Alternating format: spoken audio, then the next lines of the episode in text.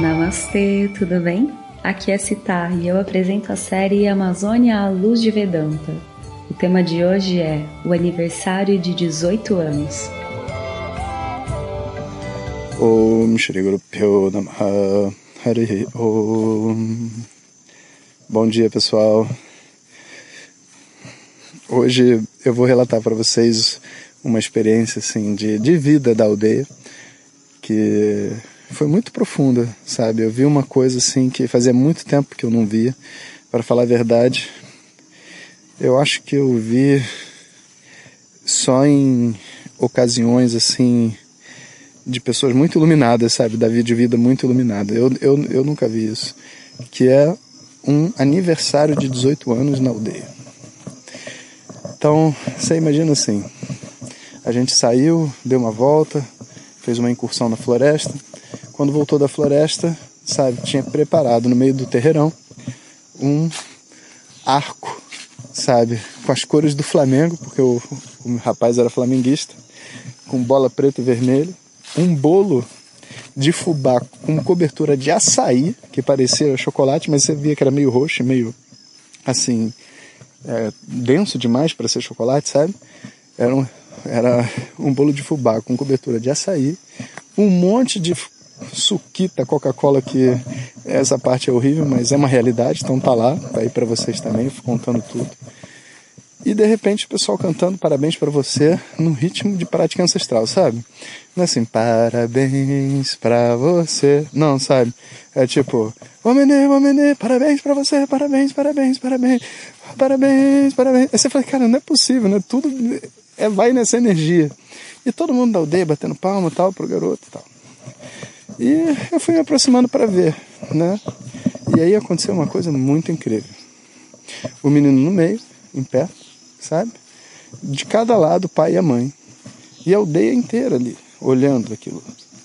E de repente ele. É, o pai pede a palavra, sabe? E isso é algo que, assim, é tão significativo, sabe? Se isso fosse feito ao longo da vida de uma pessoa, todos os aniversários valiam a pena, sabe? Mas é uma pena que a gente não faça. A gente já perdeu essa, essa prática, mas aqui eles têm. Então o pai pediu a palavra e falou do filho. Na frente de todo mundo ele falou: Esse é o meu filho, sabe? As qualidades que ele tem, as coisas que ele venceu esse ano, que ele conseguiu, sabe? As dificuldades que ele tem e que a gente está aqui para somar força, para sabe, para passar por tudo junto. E assim, na hora que ele vai falando isso, você vai se emocionando porque ele não está falando da boca para fora, tipo, é, como é que se diz? Voto de casamento, que muita gente só fica sabe, falando, ah, faz uma piada, conheci minha esposa e ela comeu um queijo e arrotou. Ah, aí fica todo mundo, ah, não, não era isso, cara. Ele estava realmente falando do filho, declarando o filho para todo mundo, sabe? E como ele se sentia abençoado de ter aquele filho. Como que era importante para ele. Pedia desculpa, sabe, pelas coisas que ele fez com o filho errado, sabe, que ele lembrava. É literalmente uma sessão assim de terapia em grupo, sabe? Mas com uma energia, sabe, de amor e de felicidade e da, de, da preciosidade daquele momento. E depois a mãe pegou, nossa, porque o pai já falou assim, ó, meu filho está fazendo 18 anos, agora ele, ele atingiu a maioridade. Ele já é casado, ele está casado aqui na vila, ele tem uma esposa, sabe? Já tem uma família, sabe? E, e agora então ele ele está ganhando responsabilidades, né? O, o, por causa desse número, né? 18, né? O que que esse número traz? E quando a mãe entrou, a mãe entrou falando assim que ele que ela ele agora tem 18 anos, que ele vai ter agora naturalmente, né, mais independência, mas eu vou sempre ser mãe dele. Aí eu tava esperando aquele discurso controlador, sabe? Discurso controlador. Aí eu não foi. Aí ela falou assim: eu vou sempre ser mãe dele para quando ele precisar de mim. Olha que interessante. Não é você sempre ser mãe dele, não adianta meu filho agora, eu vou continuar na sua cola, você vai casar, vou morar com você, sua esposa vai obedecer as minhas ordens. Não, não é isso, sabe? É tipo assim, eu sempre vou ser mãe dele quando ele precisar de mim.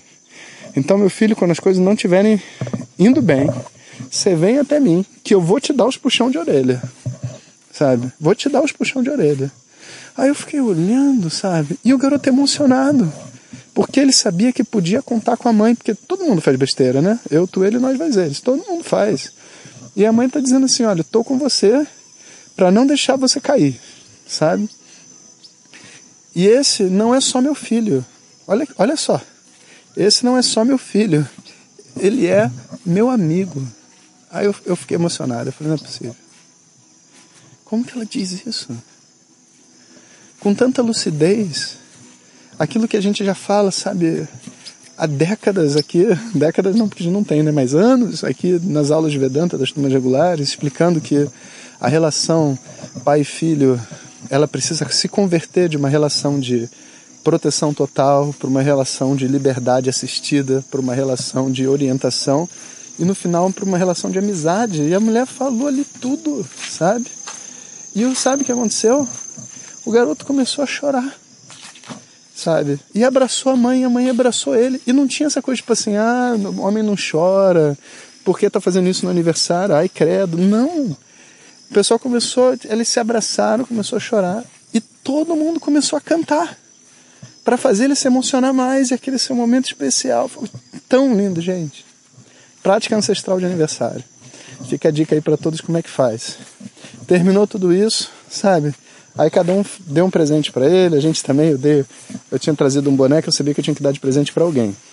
Aí eu dei um boné, o Sandro deu uma camisa do Ganesha, e as pessoas foram assim, né, dando alguns alguns presentes, e os presentes todos não são presentes assim caros, né? até porque são pessoas muito humildes, mas são tudo coisas assim que as pessoas gostam e que acham que a pessoa vai gostar e dá para ela e fala por que que tá dando, sabe?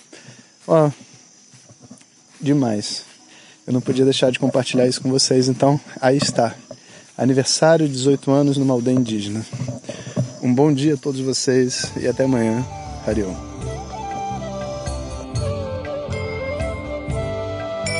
Obrigada por escutar. No episódio de amanhã, o professor Jonas fala sobre a expedição Vedanta na Amazônia. Se você deseja receber esses áudios diretamente no teu telefone, entre em www.vedanta.life e clique no botão WhatsApp ou acesse as redes sociais do professor Jonas. Nos vemos amanhã. Harion!